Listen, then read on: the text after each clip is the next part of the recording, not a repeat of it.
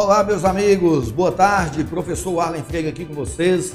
Nós vamos estar falando hoje da atuação do advogado criminalista nas prisões em flagrante. A minha intenção aqui hoje, na verdade, não é dar uma aula de prisão em flagrante para vocês, não.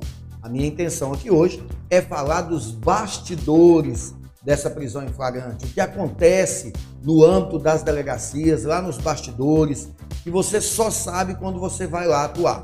Então, a intenção nossa é que aqui a gente possa passar o maior número possível de informações para vocês, de forma que vocês se sintam capacitados, encorajados a atuar numa prisão em flagrante como advogado do conduzido. Antes de iniciar a live propriamente dita, creio que vocês que me seguem nas redes sociais sabem que nós estamos essa semana abrindo mais uma turma do nosso treinamento Missão Criminalista. Para minha surpresa, nós abrimos essa turma ontem pela manhã e ontem à tarde o diretor fez contato comigo falando que a metade das vagas disponibilizadas já estão preenchidas. Eu fiquei extremamente satisfeito porque isso é uma demonstração de confiança né, do trabalho que quem está me seguindo, está assistindo, a confiança que está depositando em nós nesse Missão Criminalista. Nós ficamos com as inscrições abertas por cinco dias ou enquanto tiver vaga. Só ontem nós fechamos a metade das vagas. Isso é muito gratificante, muito bacana. Fiquei muito satisfeito. Inclusive hoje já conversei com algumas pessoas que se inscreveram e já farão parte da nova equipe, da nova turma, da nova família do Missão Criminalista.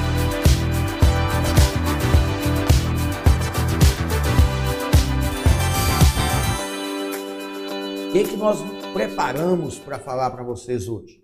Inicialmente, não importa se você está na graduação, né, se você está ainda no sétimo, oitavo, nono, décimo período, não importa se você já formou e está tentando a prova da OAB, e também não importa se você já está advogando. Fato é que atuar nas prisões em flagrante exige uma postura exige uma forma de atuar, de atuação, que normalmente a gente não vê nos livros.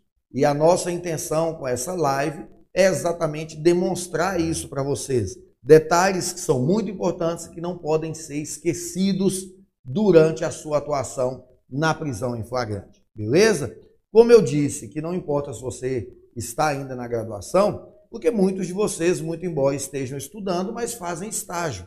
Aqui na minha equipe, todos os estagiários, volta e meia, participam de algum flagrante com algum colega advogado, ou quando eu faço, eu levo algum estagiário, para que ele consiga visualizar, para que ele consiga vivenciar qual é a realidade de atuação numa prisão em flagrante. Beleza? Outro detalhe que é importante eu comentar no início para vocês é o seguinte: alguns, alguns estados têm uma forma diferente de gerir os trabalhos da Polícia Civil. Né? A Polícia Federal tem um trabalho unificado, porque por ela ser federal, é, ela é coordenada pelo Ministério da Justiça. E aí o Ministério da Justiça tem um padrão uniformizado no Brasil inteiro. Mas quando nós estamos falando de delegacias estaduais, sem dúvidas que nós temos diferença. As delegacias da Polícia Civil do Estado da Bahia, tem uma postura diferente das delegacias do estado de São Paulo, que tem uma postura diferente das delegacias do estado de Minas. Isso por uma questão fácil de entender. As delegacias fazem parte das secretarias estaduais de segurança pública e essas secretarias, logicamente, são geridas pelo governo estadual e é diferente entre um estado e outro.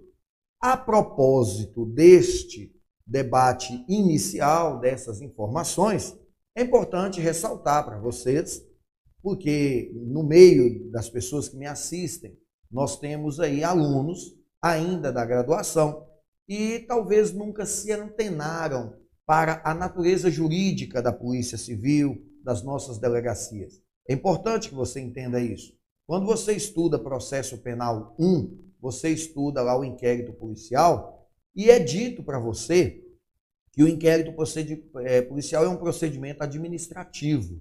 Né? Se é um procedimento administrativo, é, nós temos que entender por que ele é um procedimento administrativo.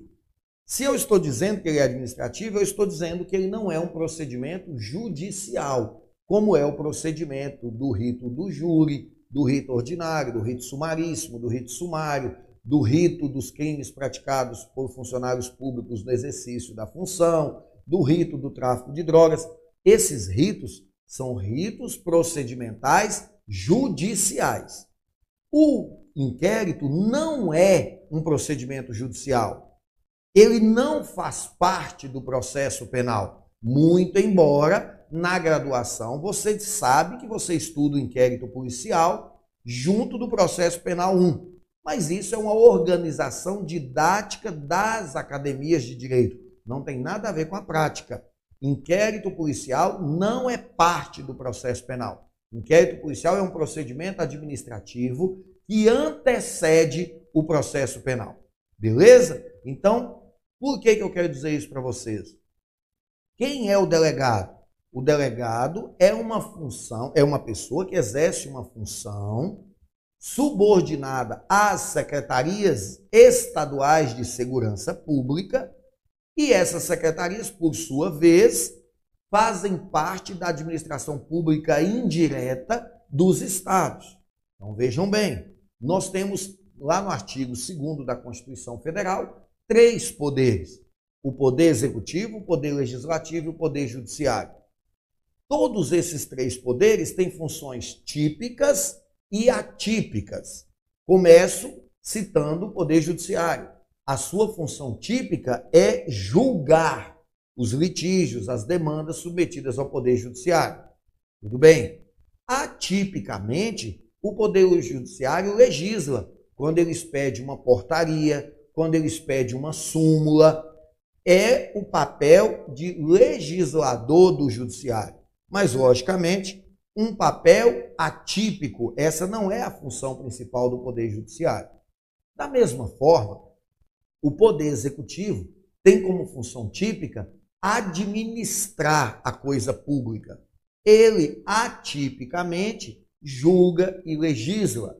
Ele julga, por exemplo, um procedimento administrativo contra um servidor e ele legisla, por exemplo, com a expedição de uma portaria, de uma resolução municipal estabelecendo alguma regra de funcionamento da prefeitura, por exemplo.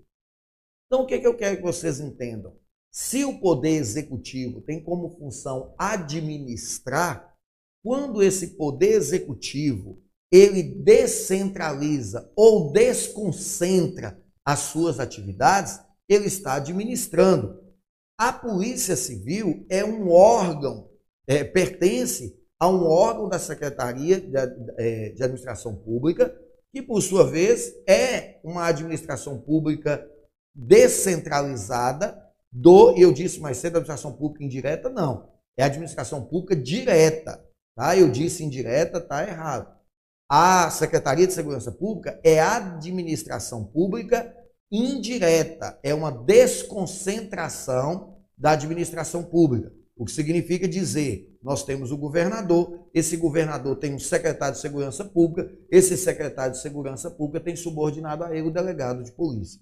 Quando o delegado de polícia conduz a sua investigação no inquérito policial, ele nada mais está fazendo do que administrando a coisa pública. Ele não está julgando. Portanto, o inquérito é sim um procedimento administrativo, tá? Fiquem atentos a isso aí. É um procedimento administrativo. Por que, que estou dizendo isso? Porque quando você chega na delegacia para atuar em um flagrante, isso vai depender da sua região.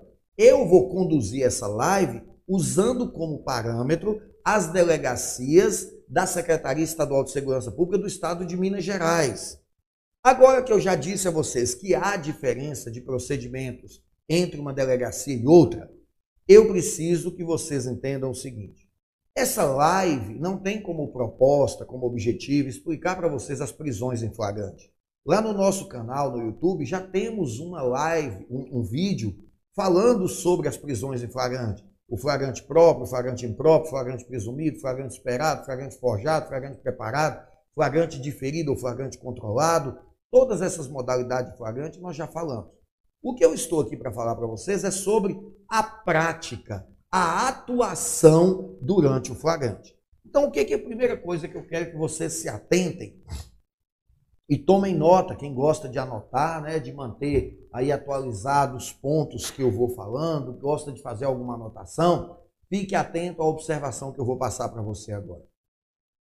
Quando você chega na delegacia para atuar em um flagrante, normalmente você foi acionado pela família do réu, ou por amigos, ou por familiares, por vizinhos que presenciaram, tomaram conhecimento de que ele foi conduzido pela Polícia Militar, em regra pela Polícia Militar, até a autoridade. Nós temos aí a Polícia Militar e a Polícia Civil. Ambas são polícias, mas a Constituição estabelece funções muito distintas para cada uma delas. A Polícia Militar é o que a gente chama de polícia ostensiva. É a polícia que tem como função principal restabelecer a paz social, restabelecer a ordem pública e a Polícia Civil tem como função principal investigar as condutas em tese tipificadas como crime. O que significa dizer, se você está numa festa de aniversário e ali começa uma briga, cabe à Polícia Militar restabelecer a paz social, tirando daquele meio os brigões e levando e entregando para a autoridade policial a Polícia Civil. Observem, a Polícia Militar não é função dela, nesse momento em que a paz social foi é, violada, não é função da Polícia Militar fazer julgamento de quem está certo ou quem está errado. Nós temos ali dois, três, quatro brigões, vamos levar os quatro para a delegacia. A função da Polícia Militar é restabelecer a paz social. Agora, lá na delegacia, cabe ao delegado ouvir os conduzidos e entender qual deles ali incorreu na prática de alguma conduta tipificada como crime. Isso é bom que você saiba no início, porque às vezes você chega na delegacia, a pessoa está revoltada porque foi conduzido pela polícia militar e que ele eventualmente não fez nada. Se não fez nada, calma, o delegado vai te ouvir, você vai explicar para ele e você vai embora.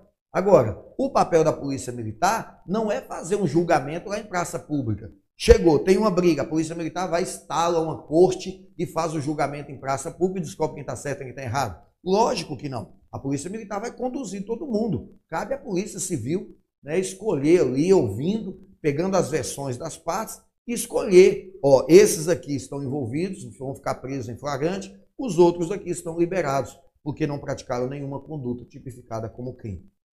Bom, partindo dessa ideia, quando você chega à delegacia, você vai deparar com um cenário de muita pressão e de acontecimentos, é, todos eles, entre aspas, ao vivo e urgentes.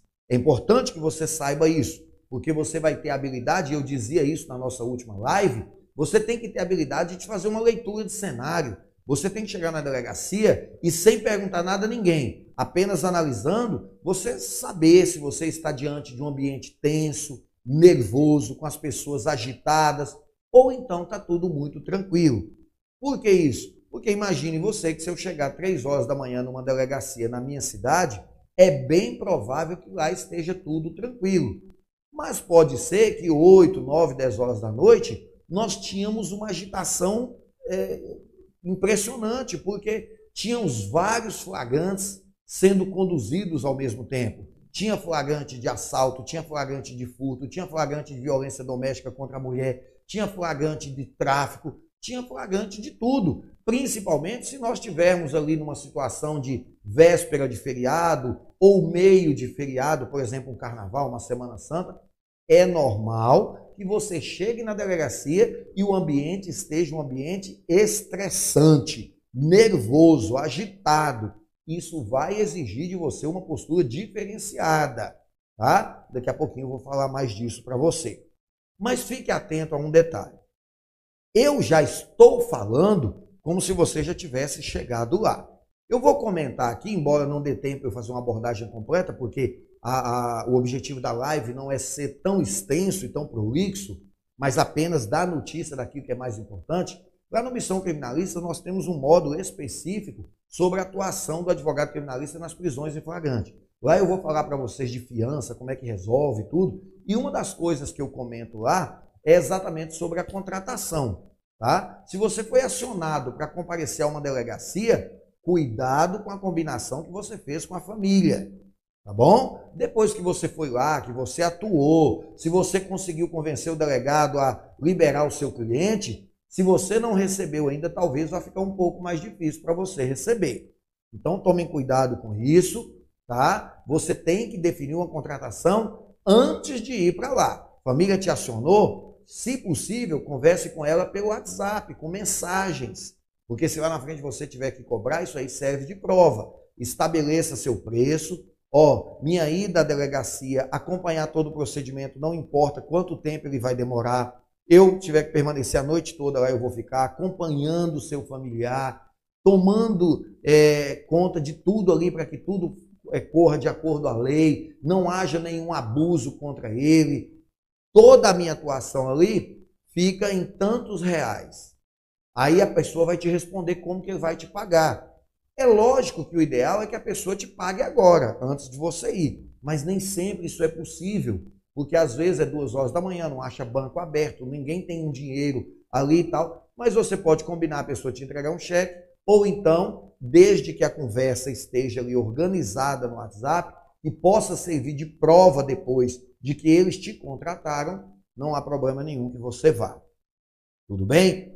Então, partindo-se do princípio que essas questões de contrato já estão acertadas, você vai se deslocar até a delegacia e, ao chegar na delegacia, normalmente vai encontrar com muitos parentes na porta da delegacia. Não entre sem conversar com os parentes. Se você chegou na delegacia já tem parentes, você não conhece, você vai facilmente identificar quem são pessoas comuns que não são policiais. Chega para essas pessoas, fala assim: meu nome é Fulano, quem me acionou foi Fulano de tal, foi Fulano de tal. É, são vocês? Não, ou oh, desculpa. Chega em outra família, conversa, identifique quem são as pessoas que te acionaram. Aí, identificando essas pessoas, chame essas pessoas no lugar reservado, ali num canto, na calçada, na rua, no pátio da delegacia, reservadamente, e se apresente. Meu nome é Fulano, eu sou advogado, fui acionado pela família, vou acompanhar o procedimento, eu vou conversar com a pessoa que foi conduzida, né? Chame pelo nome, vou conversar com ele, vou tomar pé da situação, depois converso com o delegado. Quando eu tiver um posicionamento sobre o que realmente está acontecendo, eu volto aqui para explicar para vocês. Lembre-se, você precisa, nesse primeiro momento, ganhar a credibilidade da família. E uma das formas de ganhar credibilidade é dar muita atenção. Eles estão tensos, estão nervosos, estão sofrendo. Parte do princípio, partindo do princípio que é uma pessoa que nunca foi presa, você vai ter gente ali fora chorando, filhos, esposa, mãe, pessoas chorando ali na porta da delegacia. Seja atencioso com essas pessoas, seja cortês, seja educado. Isso é fundamental para a construção da sua imagem.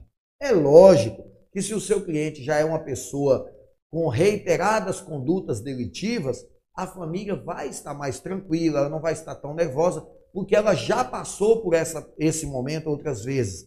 Mas isso não significa que você não deva ser atencioso. Então chegue lá, seja atencioso, atenciosa com essas pessoas, seja educado, não prometa absolutamente nada neste momento, seja muito honesto. Diga assim, ó, eu estou chegando agora, não tenho a mínima noção do que, que aconteceu, saber responder para vocês quais as possibilidades, quais os desdobramentos daqui para frente, depende do que eu vou ler no boletim de ocorrência, do que eu vou ler dos depoimentos que foram ou que serão prestados pelas testemunhas, depende da minha conversa com o parente de vocês, que é o seu futuro cliente. Então, assim que eu tiver conhecimento de todas essas informações, eu passo para vocês. Tranquilize a família e vá para dentro da delegacia. Lembre-se de um detalhe. Provavelmente, as informações que a família tem não são as verdadeiras, não são as informações que a polícia tem. As informações que a família tem normalmente não irão bater com as informações que constam no boletim de ocorrência. Talvez aquela pessoa já está sendo monitorada pela polícia há muito tempo e a família não sabia. Para a família, a grande maioria das vezes, eles são santos, não fizeram nada de errado. E pode ser que não tenham feito nada de errado mesmo. Mas aprenda a filtrar. Conversou com a família? Filtre. Conversou com o conduzido? Filtre. Conversou com os policiais? Filtre. Isso é sua obrigação. Tudo bem. Você entra na delegacia. Esse é um momento delicado. Eu costumo dizer para todos os meus alunos, quando eu falo de prisão em flagrante, fique atento a uma questão. O advogado criminalista na delegacia é uma persona não grata. Ou seja, é alguém que, se a polícia pudesse escolher, não estaria lá.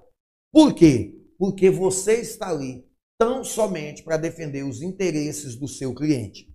E na grande maioria das vezes, o interesse ou os interesses do seu cliente são contrários aos interesses do Estado, representado ali pelas forças policiais.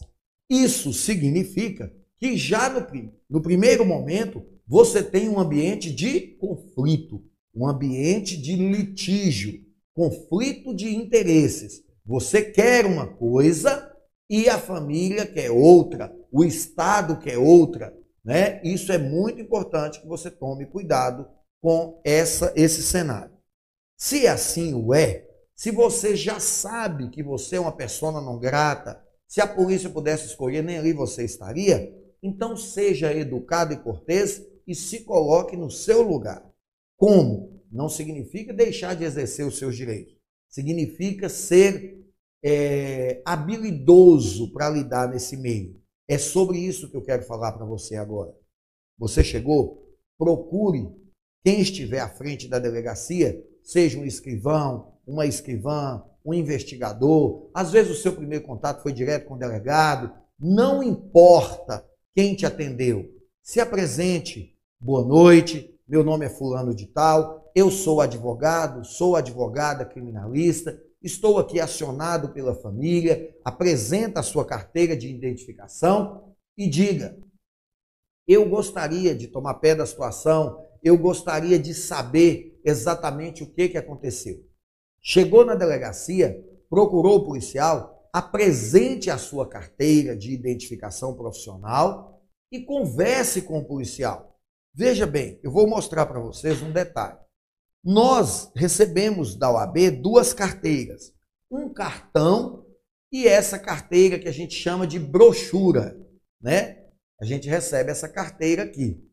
Nessa carteira, nós temos aqui, logo na contracapa dela, eu vou ler para vocês o que está escrito aí. O documento de identidade profissional, na forma prevista no regulamento geral, é de uso obrigatório no exercício da atividade de advogado ou estagiário e constitui prova de identidade civil para todos os fins legais. Gente, acreditem, eu, como delegado estadual de prerrogativas da OAB, já fui acionado a comparecer na delegacia porque o advogado foi impedido de conversar com seu cliente. Quando ele chegou para conversar com o cliente, o investigador não deixou. E eu fui acionado para lá. Ao chegar na delegacia, perguntei ao escrivão qual foi o problema, o que, que aconteceu. Eu sou delegado de prerrogativa da OAB, estou aqui representando o presidente da OAB e gostaria de saber por que, que o nosso colega advogado foi impedido de conversar com seu cliente. Sabe qual a resposta que o escrivão me deu? Doutor, quando ele chegou aqui, eu pedi ele a sua carteira de identificação profissional e ele se recusou a me apresentar a carteira. Meus amigos, Acreditem, isso aconteceu aqui na minha cidade, em Montes Claros. Eu virei para o advogado e falei assim: nobre colega, qual o motivo de você não ter apresentado a sua carteira? Doutor, eu não vejo necessidade nenhuma. O policial está fazendo isso para me humilhar. Todo mundo aqui me conhece, todo mundo sabe que eu sou advogado. Meus amigos, pelo amor de Deus, não faça uma coisa dessa, não. Não mata a gente de vergonha, não. Pergunta para um aluno de sétimo, oitavo, nono e décimo período, o sonho dele é ter uma carteira dessa para poder apresentar para todo mundo. Você tem a carteira e não quer apresentar? Deixa eu te citar um exemplo. Imagine você que eu chegue na delegacia e o escrivão de polícia é meu aluno na faculdade. Eu viro para ele e falo assim: boa noite, Fulano, tudo bem? Tudo bem. Eu sou advogado criminalista e gostaria de conversar com meu cliente, foi conduzido pela Polícia Militar. Esse policial vai virar para mim e falar assim: Pois não, doutor, o senhor pode me apresentar sua carteira de identificação? Aí eu vou virar para ele e assim: Mas para quê? Você está morrendo de saber que eu sou advogado, eu sou seu professor e tal. Ali do lado tem uma pessoa assistindo aqui, um parente, um outro advogado, um corréu, um outro conduzido, não importa. Imagine se nós não adotarmos essa formalidade necessária, o que, que vai acontecer? Se eu conseguir convencer o delegado a liberar meu cliente, vai sair todo mundo comentando que eu consegui liberar o meu cliente porque eu sou professor do policial. Olha o tamanho do problema que você vai arrumar. Então coloque uma coisa na sua cabeça. O direito exige formalidade.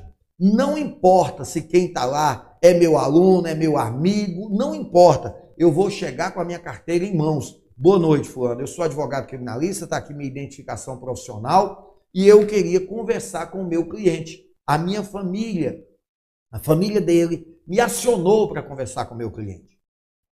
Lembre-se disso. Primeira dica: se identifique, seja educado. Você está vendo o policial atender o telefone, conversar com outra pessoa? Espere a sua vez. Não seja afoito. Não chega na delegacia já querendo ser atendido. Tem um monte de pessoas que estão na sua frente. Seja educado, seja cortês, a sua imagem profissional está sendo construída ali naquele momento. O policial te atendeu, o policial provavelmente vai te dar algumas respostas. Uma das possíveis respostas: nós ainda não recebemos o preso. O que significa isso? A polícia militar fez a condução, mas não concluiu a elaboração do boletim de ocorrência. Só depois que concluir a redação, a elaboração do boletim de ocorrência, é que esse preso vai estar à disposição da Polícia Civil. Vou citar um exemplo para vocês. Imaginem que o seu cliente tenha sido conduzido pelos policiais militares com uma bolsa cheia de pedra de crack, dois telefones celulares, muita nota é, de dinheiro miúda e muita moeda. O policial militar, ao lavrar o boletim de ocorrência, tem que colocar nesse boletim de ocorrência quantas moedas de 5 centavos, quantas moedas de 10 centavos, quantas moedas de um real. Ele tem que colocar quais as cédulas e a numeração de cada uma dessas cédulas. Cédula de dois reais, numeração serial tal, cédula de 50, cédula de 100. Ele tem que colocar os celulares com a o número do e-mail né, do celular, o número do chip, o modelo do celular e tem que contar uma a uma das pedrinhas de crack. Uma, duas, três, 180, 345 pedrinhas. Para a hora que ele entregar isso para o policial civil, o policial civil conferir tudo. Vou citar um exemplo para vocês. É muito comum o preso virar para o delegado e falar assim: quando o policial me prendeu ela em casa, ele fez uma busca e apreendeu dentro do meu guarda-roupa R$ 2.500. O delegado olha no boletim de ocorrência, consta lá que a polícia militar apreendeu 50 reais. E esses R$ 2.450? Será que eles existem mesmo? Será que esse dinheiro existe? Algum policial militar pegou para ele? Não, isso é absurdo. Ou será que o policial militar entregou esses R$ 2.450 para o policial civil, o policial civil pegou? Ou o seu cliente é tão envolvido com o crime que nunca existiu esses R$ 2.450 e ele está fazendo isso para complicar a vida do policial militar ou do policial civil? O que significa dizer há que se ter um controle minucioso de todos os objetos apreendidos. Isso demanda tempo, o que faz com que quando você chegue na delegacia, talvez o policial civil ainda não tenha recebido a ocorrência da polícia militar. Se assim o é, agradeça ao policial civil e procure os policiais militares que estiverem presentes. Se apresente novamente. Meu nome é Arlen, eu sou advogado criminalista, fui acionado pela família. Seja cortês com o policial militar e diga para ele o seguinte: muito embora eu sei que o meu cliente só vai poder conversar comigo depois que ele estiver em poder da Polícia Civil, porque na Polícia Militar é como se ele estivesse em trânsito e, em regra, o preso em trânsito não tem direito a conversar com o advogado. Eu gostaria de saber do senhor, senhor cabo, senhor soldado, senhor sargento, se o senhor me autoriza a conversar com o meu cliente, pode ser uma conversa rápida, pode inclusive ser uma conversa acompanhada por algum dos policiais. Nesse primeiro momento, pode. Por quê? Porque você vai chegar para o cliente e falar com ele o seguinte: primeira coisa, eu sou advogado, fui acionado pela sua família e a partir desse momento você está orientado a não falar nada, não prestar nenhum depoimento antes que eu, seu advogado, tenha o direito de me entrevistar reservadamente com você. Tudo bem? Ficou claro isso? Ficou. Muito obrigado, estou aguardando lá fora. Policial fulano de tal, muito obrigado pela atenção. Isso você está fazendo um excelente trabalho e construindo a sua imagem profissional de forma brilhante. O policial militar não deixou você conversar com o cliente? Argumente com ele. Veja bem, às vezes você vai falar, o policial fala assim, doutor, mas você vai ter tempo para conversar com ele. Pode deixar que quando o delegado for ouvi-lo, o senhor vai ter tempo para conversar com ele. Argumente com o policial. Assim, senhor policial, eu sei, eu não quero conversar com ele agora sobre os fatos. O que eu quero é acertar com ele a minha contratação. Porque, muito embora a família tenha me acionado, pode ser que ele não queira que seja eu o advogado dele. As pessoas envolvidas com tráfico de drogas, às vezes a família não sabe, mas ele já tem um advogado da confiança deles. Então você vai conversar com o rapaz, ele fala, não, doutor, não precisa não, eu já tenho advogado. Ok, muito obrigado, eu estou indo embora. Saia lá fora, converse com a família, explique isso para a família e vá embora. O que não pode é você não conversa com o preso agora, tem muitas ocorrências em andamento, muitos flagrantes para serem ratificados pelos delegados. Você chegou lá 8 horas da manhã, 8 horas da noite, 3, 4 horas da madrugada, o delegado deixa você conversar com o cliente. Aí você vai conversar com o cliente e o cliente vira e fala assim: não, doutor, não precisa de advogado, não, eu já tenho advogado. Quem vai pagar o seu serviço de ter ficado lá de 8 horas da noite até 3 horas da manhã? Esse é um excelente argumento para você falar com o delegado ou com o policial militar. Você pode virar para o delegado, policial militar, e falar assim, doutor, eu só preciso acertar os detalhes da minha contratação com o meu cliente. Porque se eu ficar aqui a noite toda e amanhecendo o dia e falar que não vai precisar de mim, aí eu vou ficar numa situação muito complicada. O delegado vai entender, o policial militar vai entender. Muitos de vocês podem falar para mim, ah, mas eu já fui maltratado na delegacia. Ah, mas eu sei que isso é verdade. Mas eu reafirmo: sempre uma boa conversa, educada, de forma cortês, resolve muita coisa. Às vezes você foi conversar com um policial, ele está nervoso, ele está agitado. Espere, acalme, recue, tire o seu time de campo, aguarde uns minutos, depois você volta, tenta de novo você não pode esquecer de um detalhe: você está num ambiente de conflito. O policial militar que está atendendo este flagrante, às vezes, é um policial que, para chegar ali naquele momento com o seu cliente, ele teve que correr, saltar muro, saltar buraco, barroca, entrar dentro de, de lagoa. Ele teve que é, fazer uma perseguição com veículo, com viatura nas ruas, extremamente tensa então, naquele momento, o cara está nervoso, o cara está agitado, o emocional está alterado. Tenha capacidade de fazer uma leitura, respeite o policial nesse momento e recue. Às vezes você vai conversar com o policial e vai assim, ah, o policial foi muito grosseiro comigo, muito mal educado.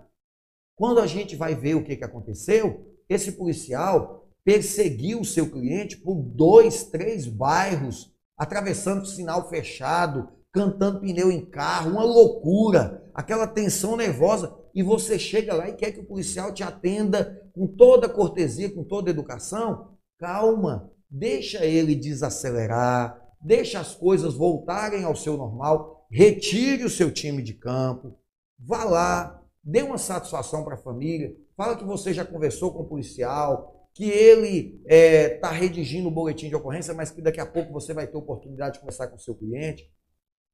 Então, logo você tem a oportunidade de conversar com o seu cliente, volte para a família e fale assim: ó, conversei com ele, ele está bem, está tudo tranquilo, já orientei. Isso dá um alívio enorme na família. Pense nisso. Você está ali, não é para colocar um culpado nas ruas. Você está ali para garantir para a família que o parente deles está acompanhado por um profissional ético, competente, que domina o processo penal. Isso é fundamental, transmitir essa credibilidade para a família.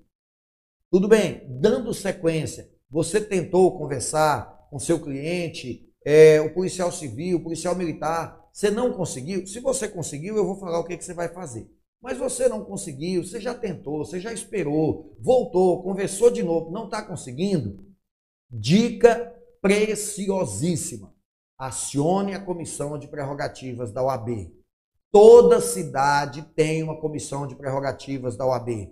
Essa comissão é uma comissão nomeada pelo presidente da OAB. São chamados delegados, porque agem por delegação do presidente da OAB. São delegados de prerrogativas. Eles estão ali para assegurar, para garantir a prerrogativa do advogado. Se conversar com seu cliente é um direito seu e esse direito está sendo violado, você já tentou de todas as formas, você já conversou educadamente com o policial militar, você já conversou educadamente com o delegado, você já fez de tudo o que podia e não conseguiu? Acione a OAB. Todo advogado criminalista deve ter na agenda do seu telefone os telefones de todos os delegados de prerrogativa, inclusive estaduais. Porque se você tentou acionar os delegados locais e não conseguiu, você vai acionar o delegado estadual, o delegado estadual vai ligar diretamente para o delegado regional, vai ligar para o chefe de departamento da Polícia Civil, vai ligar para o secretário de Segurança Pública do Estado. Não importa. Você tem direitos e esses direitos devem ser respeitados. Para isso, tenha o telefone da comissão de prerrogativa na agenda do seu celular. Isso é importantíssimo. Beleza. Partindo-se do princípio que foi tudo tranquilo, tudo bem, deixar conversar, conversar com o seu cliente, o que, que você vai conversar com o seu cliente? Primeira coisa, se apresente para ele.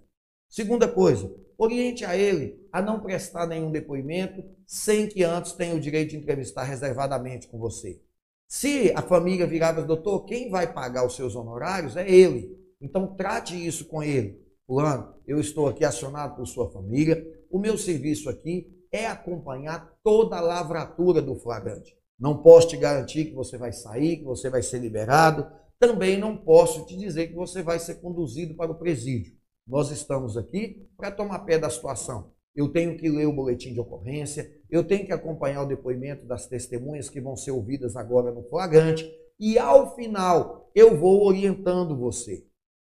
Por isso, assim que eu tiver qualquer informação, eu te falo mas não prometa para ele aquilo que não está no seu controle, que você não pode cumprir. Deixe claro para ele que há um risco de haver ali a ratificação de um flagrante e ele ser conduzido para o presídio, que você não domina a situação ainda, você acabou de chegar na delegacia. Deixe claro, estabeleça seus honorários. Não deixe para combinar depois. Não, doutor, o senhor trabalha aí depois a gente combina. Não, não funciona assim.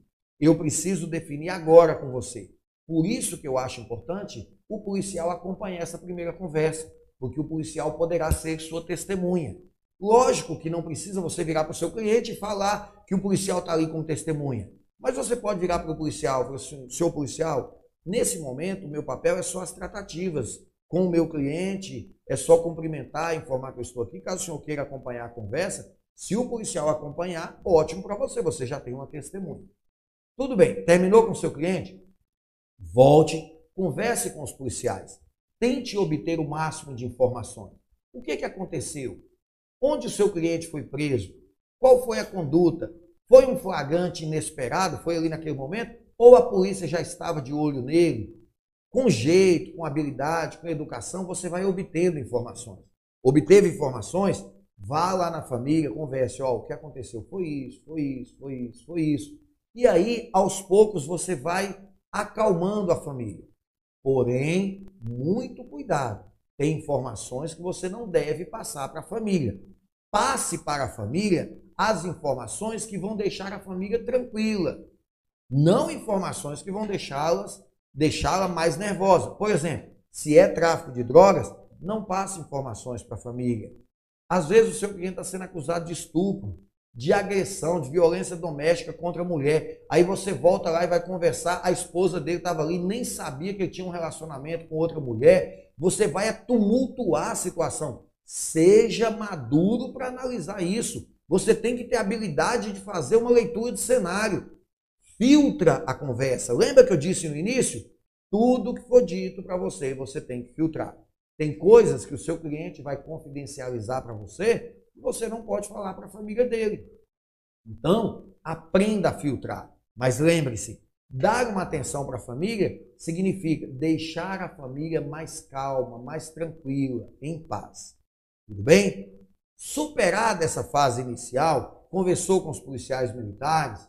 Se a ocorrência, o preso já tiver sido entregue para a Polícia Civil, peça ao delegado para deixar você ter acesso ao boletim de ocorrência. Leia o boletim de ocorrência. Tente entender o que, que aconteceu.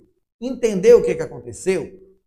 Às vezes, o flagrante é tão escancarado que você já sabe que o seu cliente não vai ser solto. Você leu no boletim de ocorrência que o policial abordou o seu cliente e ele tinha 40 pedras de crack no bolso. Lógico que ele não vai ser é, enquadrado em uso de drogas. Isso não pela quantidade, mas porque dificilmente um usuário vai andar com 40 pedras no bolso. O delegado, bem provavelmente, vai enquadrá-lo em tráfico de drogas, artigo 33 da Lei 11.343 de 2006. Se assim for, já volte para a família e fale assim, ó, o que aconteceu é isso. Não sei se é verdade ou mentira, mas o que está narrado no boletim de ocorrência é que foram encontradas tantas pedras, assim, assim, assim. Há uma chance muito grande, quase uma certeza, de que ele será conduzido para o presídio. A família fica louca com a informação dessa, mas cabe a você tranquilizá-los. Se ele for conduzido para o presídio, amanhã, nas primeiras horas do dia, eu estarei indo ao presídio Lá no presídio eu vou conversar com o diretor, vou procurar saber em qual célula que ele vai ficar, vou pegar todas as informações relacionadas ao que pode ser levado para ele de pertences pessoais e volto e informo a família. Eu recebo vocês no meu escritório assim que eu tiver todas essas informações. Isso faz com que a família perceba que você está no domínio da situação. A família vai perceber que você está no controle, que você tem conhecimento, que você é atencioso, que você está tranquilizando a família. Observe, desde o início eu estou dizendo para você, a família te acionou, você tem que tranquilizar a família. Isso é fundamental. Um bom diálogo, explicar, eles estão tensos, estão nervosos. Muitas vezes essas famílias nunca estiveram na porta de uma delegacia então, é seu papel tranquilizá-los. Concluída essa etapa, procure o delegado. Fala assim, doutor, eu já li o boletim de ocorrência, meu nome é fulano, eu sou advogado, está aqui minha carteira, eu estou aqui representando os interesses de um dos conduzidos, fulano de tal, fui acionado por sua família e eu queria discutir com o senhor sobre o que eu li no boletim de ocorrência. Aí é o momento que você tem que previamente estar preparado. Não adianta que você não vai dominar o que é flagrante esperado, controlado, forjado, diferido, flagrante próprio, impróprio, presumido, ali naquele momento. Você já tem que saber isso. Se você não domina prisão em flagrante, sugestão, não vá a nenhum flagrante. Não faça isso. Você só deve ir se você tem noção do procedimento de prisão em flagrante. Porque se você for sem saber, você vai fazer um marketing negativo violento para sua carreira. Todo mundo vai sair comentando. Teve um advogado aqui ontem, mas não sabe nada. Isso é terrível. Então, para você ir a um flagrante, tente conhecer um pouco antes o que é flagrante. Dê uma lida numa boa doutrina, estude, dê uma lida nos informativos dos tribunais superiores. O STJ, esse mês, lançou um informativo com mais de 15 teses sobre prisão em flagrante. Se atualize, se antene, procure saber o que, que os tribunais superiores estão fazendo. E aí você chega para o delegado e fala assim, doutor, eu dei uma lida no boletim de ocorrência lavrado pela Polícia Militar. A meu ver, o caso ali não é de flagrante, eu não sei é, qual o entendimento do senhor, e eu respeito se o entendimento for diverso do meu, mas o meu entendimento ele está fundamentado no entendimento mais atual dos tribunais superiores. O STJ, em data recente, externou o entendimento segundo o qual essa situação é assim, assim, assim, assim. Nessa conversa com o delegado, muito educadamente, jamais ensinando o delegado o que ele deve fazer, pelo amor de Deus, não cometam essa grosseria. Não vire para o delegado, para doutor, nesse caso aqui, o senhor vai ter que fazer isso. O delegado não tem que fazer o que você quer, o delegado tem que fazer o que ele achar que deve ser feito. Então, seja educado, seja habilidoso nesse momento, para que você continue ganhando a simpatia e a credibilidade de todos que estão ali envolvidos. Doutor, eu não sei qual o seu entendimento, me perdoe, a intenção aqui não é querer ensinar o senhor nada, longe de mim fazer isso, mas recentemente o STJ entendeu assim. O senhor entende que esse entendimento do STJ pode ser aplicado nesse caso aqui? O que, que o senhor acha a respeito? Demonstre educação com o delegado? Certamente. Ele pode até não concordar com você, mas você construiu uma excelente imagem profissional para ele. Converse com o delegado, argumente. O delegado já tem uma opinião formada, ele já disse para você que vai ratificar o flagrante, que vai conduzir seu cliente para a delegacia, para o presídio, volte lá fora, converse com a família, fala que você já conversou com o delegado. Em resumo, mantenha a família informada. Ela acionou você, foi para isso. Se fosse para a família ficar perguntando aos policiais o que está acontecendo, eles não tinham acionado advogados. Então, é fundamental que você mantenha essa família informada com tudo que você tiver. Às vezes, o procedimento é demorado. Às vezes, você não vai chegar e vai direto conversar com todo mundo, igual eu acabei de relatar. Às vezes, você vai ficar ali esperando muito tempo. Nesse tempo de espera, seja profissional. Lembre-se, você está sendo observado. Todos ali estão te observando. Cuidado com isso. Cuidado com a sua postura, brincadeiras de fora de hora, ousadia excessiva com as autoridades policiais. Não importa se o policial militar, o policial civil é seu amigo, já tomou cerveja na sua casa, já fez churrasco na sua casa. Não importa. Ali ele é o policial, ele é autoridade, você é advogado, seja profissional. Evite brincadeiras fora de hora, evite excesso de ousadia, cuidado com o manuseio de celulares. É uma coisa horrível. Ali nós estamos diante de um flagrante, teve um homicídio, família da vítima está ali chorando, a família do réu está chorando porque alguém foi preso, o delegado está tenso, policiais tensos, e o advogado está abrindo vídeo no WhatsApp morrendo de rir, dando gargalhada. Preste atenção, você está sendo observado. Você está construindo ali a sua imagem.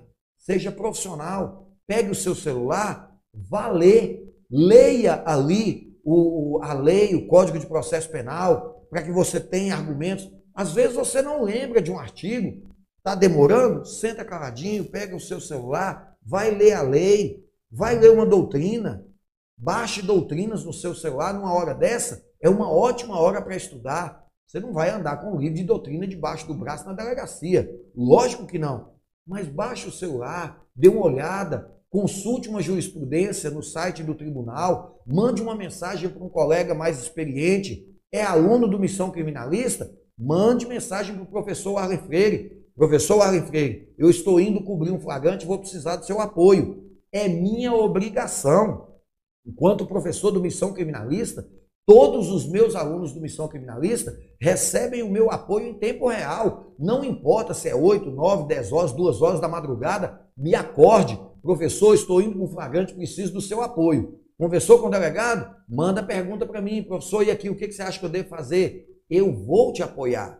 Quando lá no Missão Criminalista eu falo que eu vou te pegar pela mão, fazer de você um criminalista, é exatamente isso que eu vou fazer. Nós temos aí na plateia, aí assistindo a aula de hoje, a aluna Lana, ela fala lá de São Luís do Maranhão, Lana se inscreveu hoje no Missão Criminalista. Hoje ela já teve uma situação para trabalhar de uma resposta à acusação, já mandou mensagem para mim. Eu já estou lado a lado com ela, já recebi a denúncia, já estou estudando a denúncia e orientando a ela como ela vai fazer essa defesa. Eu até disse para ela: assegure para o seu cliente, ele vai ter a melhor defesa que ele poderia ter e feita por ela, não por mim, porque eu vou ensiná-la, eu vou auxiliá-la. Então aproveite este momento que você está na delegacia, faça contato com alguém da sua confiança, pegue informações, lembre-se, ali você está sendo observado, ali você está sendo avaliado. Toda a sua postura nesse momento é fundamental para a construção da sua imagem. Beleza. Superada essa fase, na lavratura do flagrante, você sabe de acordo com o artigo 304 do Código de Processo Penal, que nós temos uma sequência de atos. Primeiro será ouvido o condutor, depois serão ouvidas as testemunhas. A lei não fala vítima, mas lógico que a vítima é uma testemunha, se ela for vítima sobrevivente. E por último, vai ser interrogado o conduzido. O que eu quero chamar a sua atenção? Você tem o direito de assistir todos os depoimentos. Fazer pergunta não é direito seu. Cuidado com isso. Você não tem direito de fazer pergunta para o condutor, você não tem direito de fazer pergunta para as testemunhas. Você tem direito de fazer pergunta para o investigado, para o conduzido.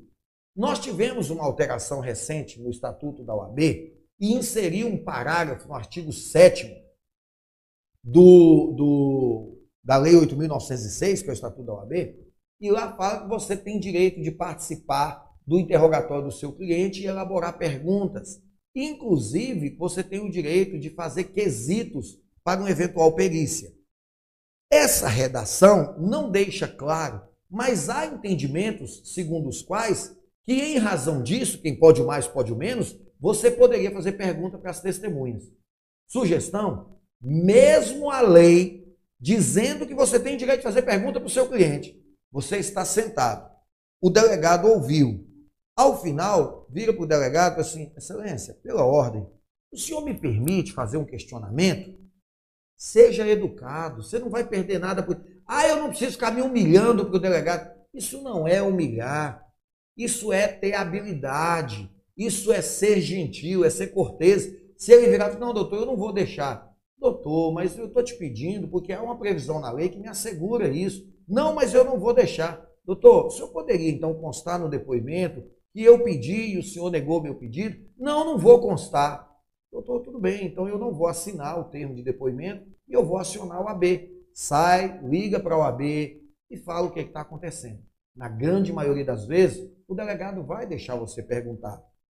Terminou o depoimento do condutor, na lei não fala que você tem direito de fazer perguntas. Doutor, delegado, o senhor me permite? Eu gostaria de saber uma coisa. O senhor pergunta para a testemunha, para mim, ou eu mesmo posso perguntar, o que, que o senhor acha melhor? Aí o delegado vai te perguntar, o que, que o senhor quer saber, doutor? Eu gostaria de saber do condutor isso, isso, isso isso. O delegado vai filtrar a sua pergunta e, de repente, pode deferir, fazer essa pergunta para o condutor. Tudo depende da credibilidade que você construiu com ele. Mas lembre-se, não vá bater de frente com o delegado neste momento, isso não é bom e não vai agregar nenhum valor para você na ação penal. Se esse delegado colocar lá no auto de prisão em flagrante delito que durante as oitivas o advogado tumultuou, que o advogado foi desrespeitoso, sendo mentira ou verdade, esse auto de prisão em flagrante delito em 24 horas chegará nas mãos do juiz. Antes de você chegar no juiz, o juiz já tem uma imagem deturpada a seu respeito. Tome cuidado com isso. Seja educado, seja cortês, deixe para brigar na hora que for preciso brigar. Outra coisa, lembra que lá no início você virou para o policial militar, você virou para o delegado e falou, doutor, eu quero só me apresentar para o meu cliente. Tudo bem. Agora, antes do seu cliente ser ouvido, doutor, naquela hora eu conversei com o meu cliente, me apresentei para ele, mas agora eu gostaria de entrevistar reservadamente com ele. É um direito seu de se entrevistar reservadamente com o cliente. Então você vai conversar com ele. Se o delegado não deixar você se entrevistar reservadamente com o seu cliente, vire para o seu cliente na frente do delegado e assim, ó, como eu não tive o direito de me entrevistar reservadamente com você, você está orientado a permanecer em silêncio. Ou seja, você não vai responder nenhuma pergunta que o delegado fizer, já que eu não tive como te orientar. É um direito do seu cliente. Você está resguardando os direitos do seu cliente. Mas, geralmente, o delegado vai deixar, é a regra. Ele deixa você conversar com o seu cliente. Deixou você conversar com o seu cliente? Muito cuidado. Você não precisa praticar crimes para defender seu cliente. De novo, vou repetir. Muito cuidado. Você não precisa praticar crimes para defender seu cliente. Ouça o seu cliente. Dê para ele a orientação necessária. Mas jamais oriente o seu cliente a mentir. Jamais oriente o seu cliente a inventar histórias. A situação do seu cliente está muito ruim, talvez não seja ideal ele confessar agora. Uma confissão na delegacia não tem efeito prático nenhum. Não adianta ele confessar agora. Não tem jeito, tem provas, está complicado. Oriente-o a ficar em silêncio. Deixe que depois você tenha tempo para estudar com calma os fatos e analisar melhor a estratégia de defesa. Mas antes, ouça o seu cliente. Verifique se ele está disposto a contribuir com a justiça ou se ele está disposto a complicar cada vez mais a situação. Porque é isso que vai pautar qual a conduta que você vai ter na delegacia. Beleza? Fique tranquilo quanto a isso.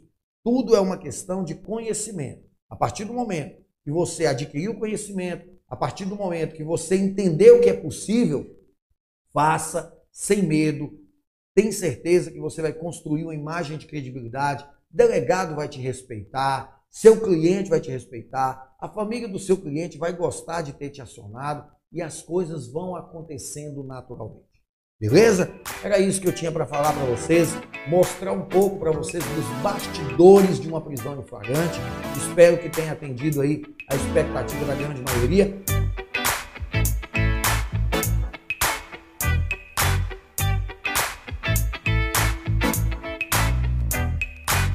Vou abrir espaço agora para responder as perguntas. Lana pergunta: inquérito que demora demais ser relatado, como agilizar? Indiciado solto. Lana, o primeiro fato é o seguinte: qual é o seu interesse que isso seja relatado é, rapidamente? Porque talvez isso não seja interessante para a defesa. Se é interessante para a defesa, você tem algumas é, coisas que você pode fazer. Você pode despachar diretamente com o delegado, você pode conversar com o Ministério Público, que faz o controle externo da atividade policial, e na última das hipóteses, você pode entrar com um mandado de segurança. O direito líquido e certo, artigo 5 inciso 78. A todo cidadão é assegurado o processo no prazo razoável. Ou seja, o inquérito não pode ficar para a vida toda lá na delegacia. Fernando pergunta o seguinte: parabéns para nós que temos experiência com o tema, sabemos que o professor foi assertivo. Show de bola, Fernando. Obrigado, meu caro. Pode contribuir caso queira, se tiver alguma informação que eu passei de forma incompleta, se você acha que deve agregar mais algum valor, esteja à disposição, o canal está aberto para você, tá? Isso aqui é uma, uma produção de conhecimento interessante para todos, então sinta-se à vontade. Agradeço demais pelo elogio, mas estou te dando abertura para contribuir, caso você queira, e eu tenho certeza que a gente sempre pode aprender um pouco mais. Muito obrigado. Se o menor for apreendido e ficar mais de 5 dias na delegacia, cabe HC para soltura? Danilo, se ele ficar 24 horas, já cabe HC, meu amigo o menor tem que ser apresentado imediatamente ao Ministério Público. Imediatamente. Menor não pode ficar na delegacia de um dia para o outro, não. 24 horas já é o suficiente. Sugiro despachar com o Ministério Público. Para você ter uma ideia, aconteceu um fato comigo. Eu fui no, no promotor, aí o promotor falou, doutor, mas não me trouxeram nenhum menor. Doutor, esse menor está na delegacia. Aí o promotor, ah, mas eu não posso fazer nada. Eu entendo que poderia. Eu entendo que o promotor poderia ligar no delegado para, doutor, eu quero que traga o menor agora. Só que a gente é, ia na delegacia, eles falavam que já estava indo. Eu ia no Ministério Público, ele falava que não podia fazer nada. Eu virei para o promotor e falei assim, doutor, então nós vamos fazer o seguinte, eu vou entrar com pedido de busca e apreensão de menor, que essa é a medida a ser feita, uma busca e apreensão do menor, porque ele está detido, né? Então vou entrar uma busca e apreensão dele, poderia ser o habeas corpus. Naquele momento ali, eu optei por uma busca e apreensão. E o, dele... e o juiz vai mandar fazer uma busca e apreensão do menor, porque o menor está detido. Aí o, deleg... o promotor, não, doutor, calma aí e tal. Aí nessa hora o promotor ligou para o delegado e exigiu que o menor viesse ao seu encontro. Então, fique atento nisso aí, você está corretíssimo. Renato pergunta o seguinte: e se o interrogatório formal não estiver de acordo com o que foi narrado? Renato, primeiro, tenta educadamente apontar essas discrepâncias para o delegado. Ele não concordou com você? Oriente o seu cliente a não assinar e você também não assine. Doutor, então eu não vou assinar e meu cliente também não vai assinar porque há discrepância. Nada impede, inclusive, que você grave essa conversa com o delegado. E lembre-se, você nem precisa falar para o delegado que você está gravando tá? Eu sou adepto à teoria que você pode gravar sem falar com ele, é uma conversa sua e dele. Mas você pode colocar o celular de acordo as regras do novo CPC, que são aplicadas subsidiariamente ao processo penal por força do artigo 3 do Código de Processo Penal. A partir de agora, doutor, eu estou gravando essa audiência aqui. E o delegado não pode te impedir de fazer isso. Tá bom? Fique atento, isso é muito importante. Danilo, valeu, meu caro. Aí a equipe, a nossa equipe já colocou aí ó, o link para inscrição do Missão Criminalista, está logo abaixo desse vídeo. Fique atento, beleza? Um grande abraço para vocês.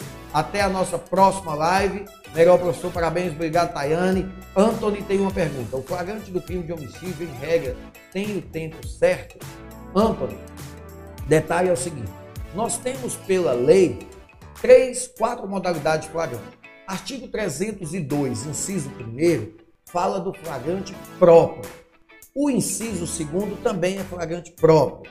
O inciso terceiro é o flagrante é, impróprio e o inciso quarto, flagrante presumido. Nenhum desses tem prazo. Não é certo dizer que a pessoa foi presa em 24 horas é flagrante. Não é assim.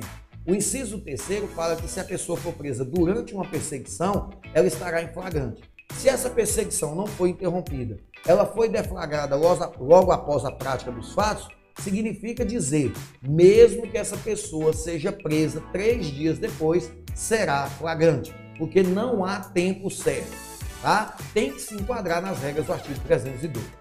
Né? Então eu vou agradecer a atenção de vocês, lembrando, fiquem atentos, as inscrições do Missão Criminalistas vão até sexta-feira, beleza? Grande abraço para vocês, show de bola, obrigado pelo carinho, obrigado pela atenção de todos, obrigado pela presença e a gente se vê na live da próxima semana. Um grande abraço, tchau!